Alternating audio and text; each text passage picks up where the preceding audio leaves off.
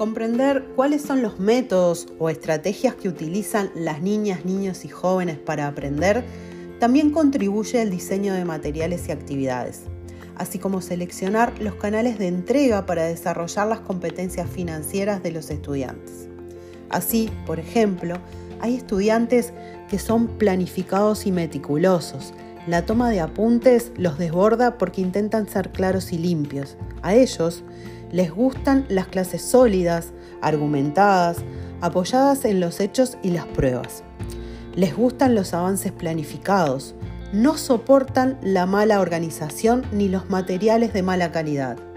En contrapartida, y formando parte de la misma actividad de educación financiera, tendremos estudiantes que trabajan solo si el docente es de su gusto, se bloquearán si no se consideran sus progresos o dificultades.